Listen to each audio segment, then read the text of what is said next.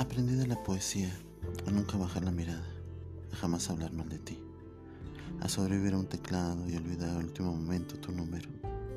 Eres y serás el inconveniente más conveniente y presente que mi pasado trae a la orilla de mi vida. Un trabalenguas, un trabalenguas de no olvido.